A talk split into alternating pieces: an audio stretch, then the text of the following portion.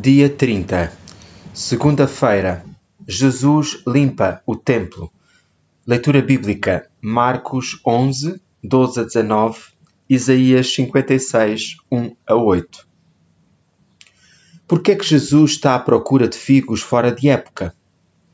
Não fico zangado quando não consigo arranjar um bom morango vermelho em março. Eles estão fora de época e terei de esperar, sem ressentimentos meus pequenos morangos suculentos, encontrar-nos-emos de novo no verão. Mas Jesus vê a figueira a fazer publicidade com algumas folhas gloriosas de violino e ele assume que essas folhas prometem frutos. Infelizmente, a promessa de fruta nesta árvore é uma promessa vazia. Está bem. Será que ainda poderíamos lidar bem com uma planta de morango, mesmo que ela estivesse adornada com folhas verdes cheirosas e escuras no início da primavera? Sim, não há problema. Eu provavelmente acharia estranho. Partilharia a barra de proteínas no meu bolso com companheiros e continuaria a caminhada. Então por que é que Jesus ficou tão desapontado com a figueira, mesmo zangado com ela? Se ler os versículos imediatamente seguintes, o julgamento da figueira é um paralelo direto com o julgamento do templo. Em cada caso, a ira de Deus é visitada sobre a hipocrisia de si mesmo, sobre aqueles que fingem a vida, mas estão vazios dela. A aparência e a substância estavam em conflito. Tal como o templo em Jerusalém tinha a demonstração de fecundidade, mas na realidade era estéril. Somos todos propensos a gabar-nos de coisas boas, mas menos propensos a entregar. E Jesus conhece-nos. Reconhecê-los-ei pelo seu fruto. Mateus 7,16.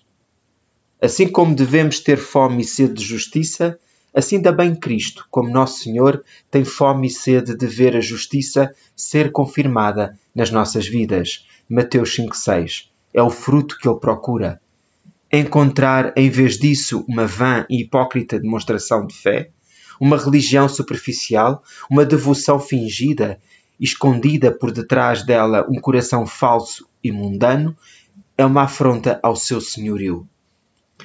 Este é também um ato destrutivo da mão de Jesus, que é revelador, pois deveria significar para nós o que mais agita a sua justa ira. O templo dos nossos corações deve estar cheio de oração, cheio da Sua palavra, cheio do Espírito de Cristo.